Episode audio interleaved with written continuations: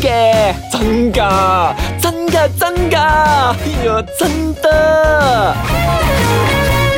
One FM Morning Kaki 話是話，話是話，如果你想請假嘅話，有咩藉口可以用呢？喂，你尋日先講，你尋日先講啊請假嘅理由，而家講請假嘅藉口，想點啊而家啊？即係話俾大家聽，可能可以用呢啲藉口，今日唔翻工 咯。 Number Five，我病咗，病咗好多人用噶啦，次次有人即係 on leave 啊、MC 啊，都係病咗噶啦。呢個我唔敢講，點解啊咧？你唔我我真係病㗎，啊 我費事突然間你講我詐病啊，我真係病，詐病就詐病啦，你詐病嗰個係你啊嘅， Number Four，屋企有啲事，咁就可以攞假噶啦。咩事先？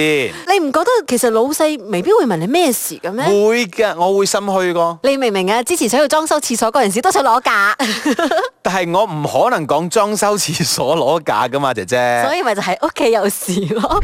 Number Three，親戚朋友結婚，我以前諗住咧親戚結婚咧嘅可能性係好大嘅，嗯原來朋友結婚都可以請假嘅喎。得嘅咩？你試下你同你老細講你朋友結婚，老細呢個終於結婚啦，係咪好應該去飲咧？要放假一個星期慶祝下。冇可能發生咯。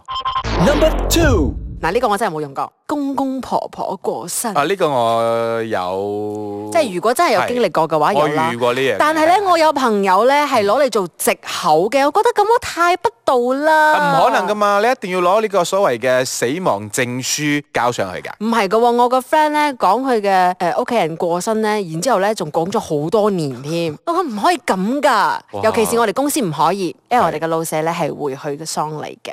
哦， Number 話 One，是話啦，請假可以用啲咩藉口咧？Top one 問啲 issue 啊。呢個 money issue 咪係病假咯。 OK，但係佢唔一定係有病噶啦嘛，佢、哦，OK 可能就係問呢 issue 老細我落唔到床啊，咁樣就可以請假噶有啦冇嘛試？過啊？誒、有，好似好辛苦嗰陣時有試過一次，哦係啦、但係如果你蚊蚊都咁樣嘅話咧，就真係個 issue 啦。